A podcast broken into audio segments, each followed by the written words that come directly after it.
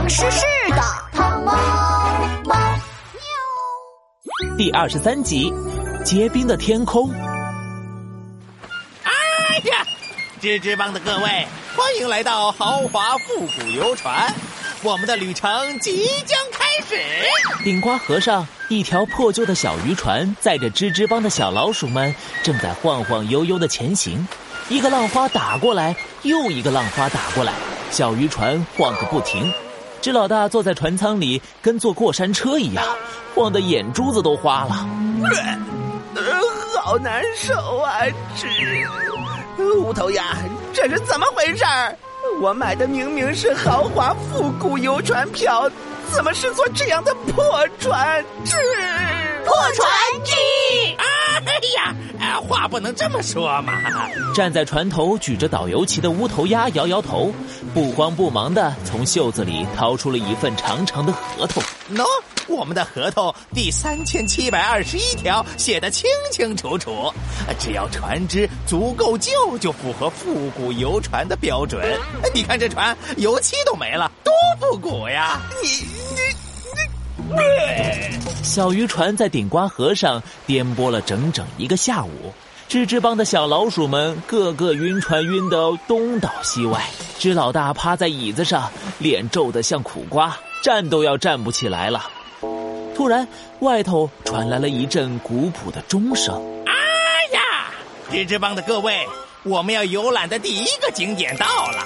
大家请下船，景点到了。吱，小渔船停在了岸边，吱老大勉勉强强爬起身，走出船舱一看，河岸边是一座漂亮的红墙黄屋顶寺庙，钟声是从寺庙里传来的，而在寺庙的门口有一只熟悉的橘子，这只橘子还有一对猫耳朵。嗯，长毛猫，怎么哪里都能碰见你？我也太倒霉了，吱。我好不容易旅个游，又是坐船被坑，又是碰见糖猫猫吃，等下肯定又没有好事吃。知老大的话刚说完，突然一张发光的纸片从寺庙中飞了出来，纸片飞到天空中消失了。原本亮堂堂的天空一瞬间变得黑漆漆的，咔啦咔啦，天空中结起了一层冷冷的冰霜。妈呀，真的没有好事吃！喵，现在才下午四点呢。看啦看啦，冰霜越来越厚，像是一个巨大的寒冰玻璃罩，将这一片地方全笼罩起来了。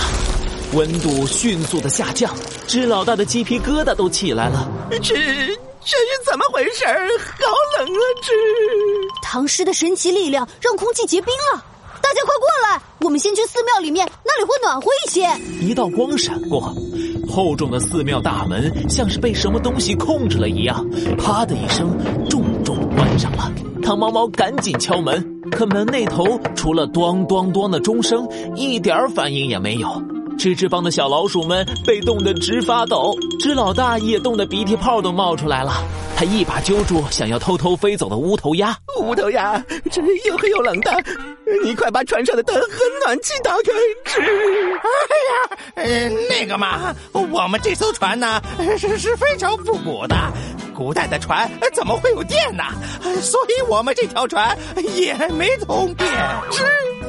既然这样，我只好采用终极办法了。吱，吱老大看看冻得哆哆嗦嗦的小老鼠们，再看看乌头鸭，举起了打火机，对准小渔船，把这艘破破的小渔船烧掉。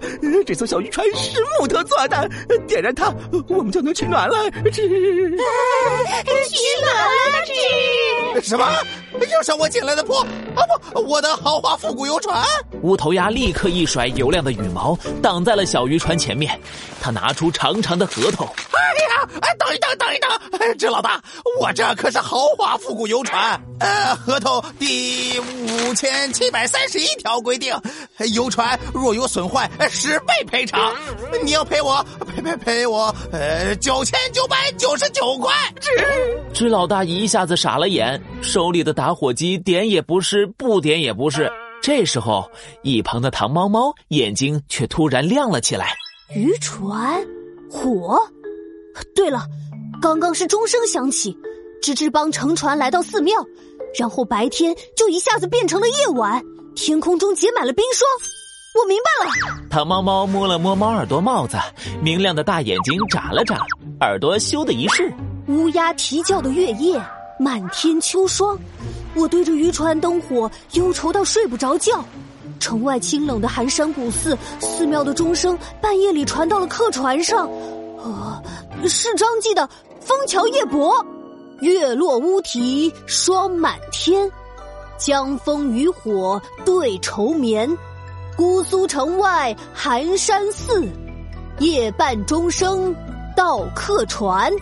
糖猫猫念完整首诗，唰，天空一瞬间恢复了明亮，金色的阳光照射下来，咔啦咔啦，漫天的冰霜都融化了。滴答，冰霜融化成水，落在了糖猫猫的额头上，变回了一张发光的书页。锵锵锵锵，任务完成，唐诗变回来了。知老大，我们可以接着去旅游了。哦，知老大，糖猫猫转头一看，吱吱帮正被乌头鸭追着跑呢。只见乌头鸭拿着长长的合同，合同长的都拖到地上了。乌头鸭一边飞一边喊：“哎呀，你们别跑呀！根据第合同第一万零两百三十一条。”想要破坏豪华复古游船，不管有没有成功，都要赔钱呢！吱吱吱，快跑啊！再不跑，我们就破产了！吱。